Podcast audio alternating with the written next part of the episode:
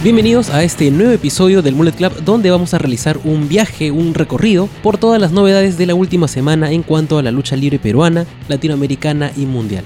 Soy Gonzalo Rojas y antes de empezar este programa te recuerdo que van a haber algunos spoilers en algún momento, así que te recomiendo que revises la descripción del programa donde vamos a tener los timestamps y así vas a poder saltarte a la próxima sección o a la próxima noticia sin que te arruines un show que todavía no has podido ver. Entonces, ahora sí, empezamos con Sudamérica, específicamente con Perú, con lo que sucedió en la empresa Gladiadores. Ellos tuvieron su show el día 20 de abril llamado Lucha Libre Medicinal, el cuarto show en su historia, y allí tuvimos cinco encuentros, los cuales repasamos a continuación. Cero venció a Cassius tras usar el Big Bang, que es su movida final.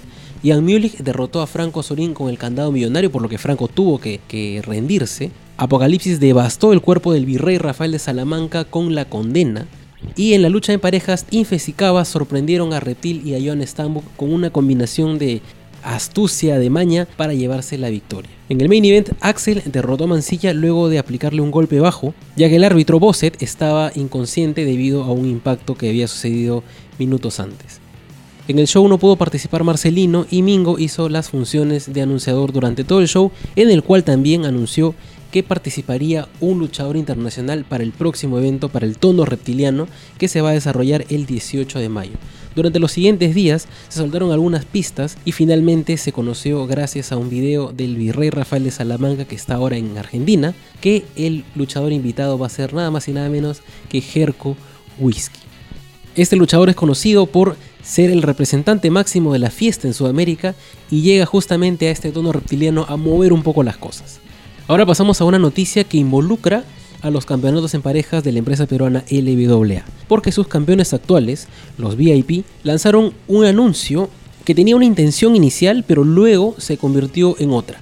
Me refiero a que Diego Ibarra, uno de los integrantes del Tag Team, o en ese momento Tag Team, anunció que lanzarían un reto abierto por los campeonatos de LWA, pero luego fue interrumpido y hasta corregido por Santander, quien le dijo que ese video era para anunciar a Franco Lara como tercer miembro de los VIP, como miembro oficial. Entonces esto termina con la confusión de Diego Ibarra porque no sabe en qué momento se tomó esa decisión. Recordemos que en la última visita de los VIP a Perú, con una delegación de Arica Lucha Libre, no pudo venir Diego Ibarra, sino que fue reemplazado solamente por una noche por Franco Lara. Pero aparentemente esta química entre Santander y Lara ha sido tal que lo llevó a considerar que podía ser el tercer miembro y además que le menciona que va a reemplazarlo, ¿no? Cuando Diego Ibarra no pueda asistir. Pero las cosas no están muy bien como equipo al parecer y habría que ver si esto influye en una próxima defensa de estos campeonatos que podría traer como consecuencia que los terminen perdiendo. Y ya que menciono esta participación de Franco Lara como VIP aquí en Perú, si quieres ver esa lucha, puedes ir al Peruvian Hero Archive en YouTube donde estará la lucha completa y todas las luchas de ese show. El link estará obviamente en la descripción de este programa. Pasamos a 5 luchas clandestino, quienes regresaron a la bóveda el viernes 26 de abril luego de tomarse un breve descanso por su torneo Rey Clandestino. En este torneo, Mr. Keaton se posicionó en la cima del roster de la bóveda, estatus que por cierto defendió este pasado viernes cuando se enfrentó a Guanchulo, a Boris Miller y a Sexualizer, demostrando efectivamente que es el rey de la bóveda y que esa victoria no fue un tema del azar. Además, Cinco Luchas anunció con un teaser que el torneo Deathmatch se realizará en noviembre que en realidad da gusto porque se está tomando con muchísimo tiempo de anticipación la realización de este torneo importante que no es el único show importante que tienen por realizar porque el 11 de mayo, 5 luchas, junta esfuerzos con Fight Chile en Valparaíso en el evento Fiesta, Moca y Puerto. Ya hay un póster oficial, ya hay confirmados y hay incluso también reemplazos. Al momento de la grabación de este programa están confirmados Stone Dragon, Alexandra, Francesco Divasi, Christie, Sexualizer, XL y Azagot en representación del Carnaval de Sangre, Satara, Fear y Billy Roca como mala influencia, Límite, Sara Phoenix y CJC como la Naranja Bastarda y los anarcomojones Anarco Montaña y Guanchulo. Además también están confirmados Rencor, Alcold, Mr. Keaton, Alex Santos y hasta hace unas horas Cazador que será reemplazado por Sobredosis. Además también estarán el árbitro Javier Aravena y la anunciadora Natalia Stack. El card oficial se estará anunciando en esta semana, lo que cubriremos en la próxima edición de este programa. Además, se cumplió un año del Yayos Doyo, esta iniciativa comandada por Guanchulo, que durante los últimos 365 días ha impartido todo el conocimiento que adquirió en Japón y se ha posicionado como una de las mejores escuelas de lucha libre en Chile e incluso se podría decir de Sudamérica. Así que un gran saludo de parte de aquí. Y ahora vamos a las novedades de Campeonato Nacional de Lucha, quienes este 5 de mayo inician su temporada 2019 con la grabación de los episodios que van a ser publicados semanalmente a través de Twitch, Facebook y YouTube. Pero este inicio viene con algo de polémica quizá, porque como bien se sabe, Ariel Levy, su campeón máximo, está embarcado en un reality llamado Resistiré y por eso no tenía pues la disponibilidad para luchar en los eventos. Entonces, esto despertó la incomodidad de Perfecto Bondi, de Engranaje Jack, quienes no estaban de acuerdo con este comportamiento, al punto de que Campeonato Nacional de Lucha declaró vacante el campeonato y ellos dos estarán luchando en un encuentro que definirá al nuevo campeón nacional de CNL. Esto va a ser el 5 de mayo, que coincide con las semifinales y las finales del torneo nacional que se ha ido desarrollando durante los últimos meses para encontrar justamente al retador número 1 del campeón nacional que era Ariel Levy, pero ahora será pues o Perfecto Bondi o Engranaje Jack. Por su parte, Legión anunció que será Harry de Sick Murdoch quien enfrentará a Christopher Daniels en su visita a Chile el 18 de mayo en territorio hostil. Y se desarrolló la batalla por el infinito de Acción Sin Límites el pasado fin de semana, donde Kraken derrotó a Chuck Falcón, a Halcón Negro, a Damián Blanco, a Diego Gárate y a Pedro Pablo para convertirse en el campeón de los fanáticos. Cada uno de ellos luchó en un encuentro clasificatorio por una de las gemas del infinito y al final tuvimos este encuentro entre seis luchadores en un enfrentamiento por eliminación.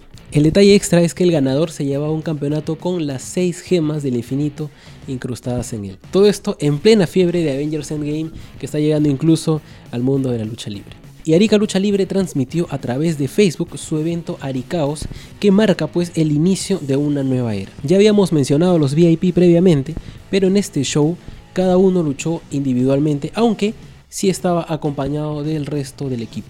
Los resultados fueron un poco mixtos porque si bien Diego Ibarra venció a Pachenko y Franco Lara venció a Alex Vándalo, Santander no pudo contra Ignacio Laurent quien además se convirtió en el retador número uno al Campeonato Mundial de Arica Lucha Libre tras ganar una batalla real. Pasamos a México, donde se realizó la gira Epidemia Destructiva de la empresa DTU o Desastre Total Ultraviolento. Fueron cuatro fechas, del 25 al 28 de abril, donde pasaron por Pachuca, Tulancingo, Guadalajara y Netzahualcoyotl. En esta gira no solamente estaba el talento de DTU, sino que también de Game Changer Wrestling, porque estaban invitados Orin Bates, Anthony Green y G. Raver. Esta gira es una prueba más de esta gran relación laboral que hay entre DTU y Game Changer Wrestling y que ojalá signifique que alguno de los luchadores de DTU sea parte del Tournament of Survival 4 que se va a realizar próximamente. ya que hablamos de buenas relaciones laborales y de esfuerzos conjuntos, el 2 de mayo se va a realizar en la Ciudad de México la primera fecha de Gladiators, la cual se define como una liga de campeones de lucha libre. Ese proyecto es un esfuerzo compartido entre Lucha Élite, Aro Lucha, la AAA, Impact Wrestling y MLW. En esta liga vamos a tener 5 campeonatos en juego. El campeonato welter, el campeonato medio, el campeonato de peso semi completo, el campeonato en parejas y el campeonato de peso completo. Los tres primeros estarán en juego un torneo por eliminación directa debido a la cantidad de involucrados y los dos últimos en un torneo round robin porque es un poco más manejable porque también son menos luchadores. Entre los participantes por el campeonato de peso completo están Elia Park, Fatu, Pagano y Taurus. Y entre las parejas, que obviamente van al torneo de parejas, estarán los Lucha Brothers, Pentagon Jr. y Phoenix, The Rascals, conformados por Desmond Xavier y Zachary Wentz, The Cats, formados por Bengala y Puma King, y los Mercenarios, Tejano y Escorpión. Y seguimos con las colaboraciones porque Mexa Wrestling y Lucha Memes traen The Battle of Naucalpan. Esto se desarrollará el primero de mayo y entre las luchas que conformarán esta gran batalla tendremos Aramis contra Flamita, Laredo Kid versus Arcángel Divino, Ares contra Puma King y Steve Payne versus Rey Horus. Además tendremos una lucha maestro contra alumno entre Bandido y Último Guerrero y un Dream Match entre Jonathan Gresham y Virus. Pasamos a Norteamérica para hablar de Game Changer Wrestling, quien este 22 y 23 de agosto tendrán shows en Japón. Lo más probable es que estén ahí algunos de los luchadores japoneses que han estado incursionando en pasados eventos de Game Changer Wrestling en los últimos meses, como The Great Sasuke, Takeda, Jun Kasai y otros. Y además su torneo Tournament of Survival del 1 de junio ya tiene a sus cuatro primeros confirmados. The Great Sasuke, Toshiyuki Sakuda, Jimmy Lloyd y Nick Gage. Y Kenta estará haciendo una aparición especial la cual todavía no se ha definido. Recordemos que luego de la salida de Kenta no conocemos nada sobre su futuro, si es que se va a Noah, si es que estará en alguna otra empresa japonesa o si estará como freelance o alguna otra opción. Y pasamos a DeFi, quienes anunciaron la creación de su torneo Super AX GP, que será un torneo de dos noches, el 26 y el 27 de julio en Seattle. Allí, ocho competidores se enfrentarán con la modalidad de eliminación directa para conocer al ganador. Y para la segunda noche, y solamente la segunda noche, está confirmado Joey Janela haciendo su regreso a la compañía desde febrero del 2018. Pasamos a las novedades de All Elite Wrestling, donde se conoce que Dustin Rhodes será el contrincante de Cody en el evento Double or Nothing. Pero a este anuncio se le ha sumado un video que hizo Cody que realmente vale la pena ver y que lo dejaremos en la descripción del programa.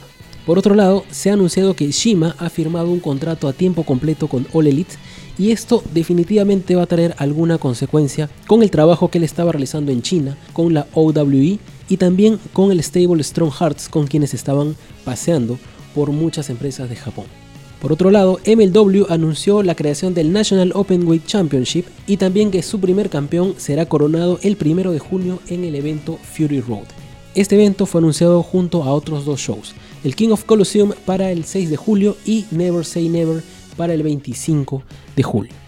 Y aunque no hablamos de WWE, ya se hizo público que los nuevos integrantes del Performance Center son Shane Strickland, Garza Jr., y Kushida, quien por cierto debutará en NXT en el episodio que se transmitirá este miércoles primero de mayo. Además también se compartió en redes una foto de Ibelis en un tryout de WWE cuyo resultado todavía no se conoce, pero da gusto realmente ver a Ibelis participando en el lugar que desee luego de tener este contrato con Lucha Underground que en realidad no le beneficiaba y al mismo tiempo Lucha Underground estaba paralizado, entonces era como una especie de trampa de callejón sin salida del cual por fin pudo salir pasamos a los resultados de la Crockett Cup 2019, así que te recomiendo que si no quieres spoilearte con los resultados, vayas a la descripción del programa para que puedas saltar a la siguiente sección. Este torneo en parejas legendario fue resucitado luego de mucho tiempo gracias al esfuerzo conjunto de Ring of Honor y la NWA. Pero no solamente ellos participaron en este evento porque también hubo talento de la New Japan Pro Wrestling y del Consejo Mundial de Lucha Libre. El extra de este show fue que también estaban en juego los campeonatos de la NWA y que los ganadores del torneo se convertirían en los nuevos campeones en parejas de la empresa. Fue así como The Villain Enterprises, PCO y Brody King se coronaron como nuevos campeones en parejas de la NWA, pero no fueron los únicos nuevos campeones de la noche, porque Alice Kay derrotó a Santana Garrett para convertirse en la nueva campeona femenina de la empresa. Recordemos que originalmente iba a ser Jazz contra Alice Kay, pero por motivos personales Jazz dejó vacante el campeonato. Otro que también ganó fue Colt Cabana y se convirtió en el nuevo campeón nacional luego de derrotar a Willie Mack. Y finalmente Nick Aldis retuvo frente a Marty Scurll por el campeonato mundial de la NWA. Ahora usamos a Kaiju Big Battle para enlazar Estados Unidos con Europa, porque si bien Kaiju Big Battle tiene anunciado un evento para el 29 de junio en Pittsburgh, también anunció que estarían desempolvando su Kaiju European Division Championship. Yo supongo que esto tiene que ver de todas maneras con su incursión en Progress para el Super Strong Style 16 Weekend, que se desarrollará del 4 al 6 de mayo. Y ya que hablamos de Progress, quien por cierto tiene un póster hermoso de todo el fin de semana que viene, ya se anunciaron las llaves para este torneo. En la llave izquierda tenemos las luchas entre Chris Brooks e Ilya Dragunov, Trevor Lee contra Aerostar, Travis Banks versus DJC y Artemis Spencer contra David Starr. Y en la llave derecha, Kyle O'Reilly se enfrenta a Chris Ridgway, Darby Allin se enfrenta a Paul Robinson, Lucky Kid versus Jordan Devlin y Kyle Fletcher versus Daga. Hace un momento hablábamos de que Cinco Luchas Clandestino había anunciado un show con mucha anticipación, pero parece que no es la única en el mundo en hacer eso porque WXW ha anunciado el World Tag Team Festival para octubre. Este festival no solamente incluirá el World Tag Team Tournament de este año, sino que también una edición más de Femme Fatales, un Inner Circle y una edición más de Ambition en una edición Wildcard. Todo esto cerrando con un after show party que supongo que será toda una destrucción. Y también anunciaron que iban a hacer 7 anuncios en los próximos 7 días, pero esto fue hace 3 días, así que ya tenemos 3 anuncios y 4 más que ya estaremos conversando en el próximo episodio. Pero hasta ahora se ha anunciado que Aussie Open va al World Tag Team Tournament, Faye Jackson va a Femme Fatales y Dominic Garrini va a esta edición de Ambition. Ahora pasamos a un logro muy importante porque el Team White Wolf, conformado por A-Kid y Carlos Romo, luego de pasar por muchos shows en el WrestleMania Weekend de hace unas semanas, hicieron su debut en WWE en una de las grabaciones de NXT UK. Todavía se desconoce la fecha de emisión de este programa, se conocen los resultados que en realidad prefiero no comentarlos sino hasta que se emitan, pero este es el producto de todo el trabajo que están haciendo estos dos luchadores para representar al wrestling español a través del mundo. Una prueba de eso es que ayer 28 de abril Carlos Romo se enfrentó a Zack Sabre Jr. en un evento de Revolution Pro Wrestling en Bristol y A-Kid se enfrentó a David Starr en la misma fecha. Recordemos que A-Kid ya enfrentó dos veces a Zack Sabre Jr., uno en Inglaterra y uno en España, y Carlos Romo lo está enfrentando por primera vez en Inglaterra. Sería genial que se cierre el círculo con una próxima visita de Zack Sabre Jr. a White Wolf Wrestling, donde Romo puede enfrentarlo y así dejar todo parejo, ¿no? Con dos luchas, cada uno contra Zack Sabre Jr. Y ya que hablamos de Wolves, eh, el 26 de abril, el viernes, se desarrolló el evento de retiro de Chris Wolf. Esta despedida del mundo de la lucha libre viene eh, como consecuencia de muchas lesiones y de concusiones que ha tenido a lo largo de su carrera Chris Wolf, lo que la llevó a tomar la decisión de darle prioridad a otras cosas en su vida, lo cual es algo que se respeta porque la salud y el bienestar de un luchador siempre van a ser lo más importante. El show fue producido por If Pro Wrestling y se llamó We're All Gonna Die The Frantic Scramble in Search for Meaning Through a Mess of Media Interactions. Algo que si lo leemos un par de veces y luego lo traducimos y lo interpretamos, define muy bien todo este camino, todo este viaje por la carrera de Chris Wolf. Además, en el evento, If proyectó un tributo a la carrera de Chris Wolf el cual fue tan celebrado que lo han liberado a través de YouTube. Y si quieres ver el evento completo, puedes dirigirte a su plataforma de streaming ifondemand.com. Y ya que hablamos de Eve, lo usamos como nexo para pasar a Asia, donde la luchadora japonesa Yu anunció que ya es parte oficial del roster de Eve. En lo que va del 2019, Yu ha luchado en muchísimas más empresas de lo que hizo en sus dos primeros años cuando mayoritariamente participaba en Tokyo Yoshi Pro, que es parte de este conglomerado de empresas aliadas con DDT. Además, Yu anunció que quiere desarrollar su carrera principalmente en Estados Unidos y en Japón, lo cual se le suma también otros destinos como Europa, ya que estuvo participando en algunos shows de WXW este 2019. Y en una noticia que no tiene nada que ver con ningún show, ni tampoco nos auspicia en realidad, eh, Suplex Apparel anunció como nuevo integrante de sus luchadores que representan la marca a Meiko Satomura. Esta empresa de ropa inspirada en lucha libre estuvo manejando una campaña intriga durante las últimas semanas y finalmente pues develó que era Meiko la protagonista y ya cuenta con un diseño propio. Nos toca hablar de un retiro más en la lucha libre y nos hace pensar en la cantidad de retiros que se han dado en las últimas semanas en la lucha libre independiente principalmente. Amazing Red se retiró casi al inicio del WrestleMania Weekend, luego Kid Lycos sorprendió a todos con su retiro, esta semana se retiró Chris Wolf y también se retiró Command Bolshoi luego de casi 28 años de carrera. Esto se dio el 21 de abril en el Korakuen Hall, pero quizá también era el retiro más planificado de todos los que he mencionado, porque esto se anunció en agosto del año pasado. Y esto le dio tiempo también a generar un tour de despedida, no solamente con su empresa, sino que a través de otras empresas de Japón. Incluso en el penúltimo show con su empresa, que es Pure J, se enfrentó a la luchadora chilena Akari quien estaba haciendo su debut en Japón esa misma noche. Con este encuentro, Akari se convierte en la segunda luchadora chilena, y me atrevo a decir sudamericana también, en participar en Japón. Más detalles sobre esta experiencia y esta travesía la vamos a conocer en los próximos días en el Mullet Club. Cerramos este bloque asiático con las novedades de New Japan porque ya se anunciaron los participantes de la edición número 26 del Best of the Super Juniors. Hasta ahora los confirmados son Ryusuke Taguchi, Tiger Mask 5, Will Ospreay, Flip Gordon, Jonathan Gresham, Titan, Dragon Lee, Marty Skrull. Además estará Rocky Romero, Sho y yo como representantes de Roppongi 3K el esperado Taka Michinoku y Yoshinobu Kanemaru como parte del Suzuki Gun, Bushi y Shingo Takagi como parte de los Ingobernables de Japón y sacando cara por el Bullet Club estarán Taiji Ishimori, Robbie Eagles y aparentemente el Fantasma a quien no han confirmado de forma oficial, pero han estado manejando esta intriga durante semanas y todo indica que él será el participante número 20. Además, New Japan anunció la creación de su podcast, el cual estará conducido por Chris Charlton y Michael Craven. Inicialmente solo estará disponible a través de YouTube, pero luego se habilitará el RSS para que esté disponible a través de todas las plataformas. Y cambiamos de país y de continente porque New Japan estará en Australia con su gira Southern Showdown. Esto se desarrollará el 29 de junio en Melbourne y el 30 de junio en Sydney. Por el momento están confirmados Bad Luck Fale, Kazuchika Okada y Jay White. Y antes de cerrar el programa te recomiendo que veas una entrevista que le hace Rosie O'Donnell a MJF y que ha salido a flote en los últimos días, pero con la curiosidad de que es cuando MJF tenía 5 años. Incluso habla sobre su gusto por la lucha libre y se atreve a cantar You Are My Sunshine en una especie de versión de ópera. Algo que demuestra que desde muy pequeño ya tenía estos dotes de histrionismo que se le notan en los shows y en algunas promos que realiza. Y eso es todo por esta edición que espero que te haya gustado. Hasta aquí llegamos con las novedades de la lucha libre peruana, latinoamericana y mundial, no sin antes recomendarte que si quieres ver más de nuestro contenido vayas a mulletclub.pe y que nos sigas también a través de las redes sociales como arroba mulletclubpe en Facebook, Twitter e Instagram. Si quieres escuchar nuestros podcasts puedes buscarnos en Spotify, YouTube o dirigirte a mulletclub.pe slash escucha para saber cómo escucharnos en el resto de plataformas. Muchísimas gracias por acompañarme hasta aquí. Soy Gonzalo Rojas y nos encontramos en una próxima edición.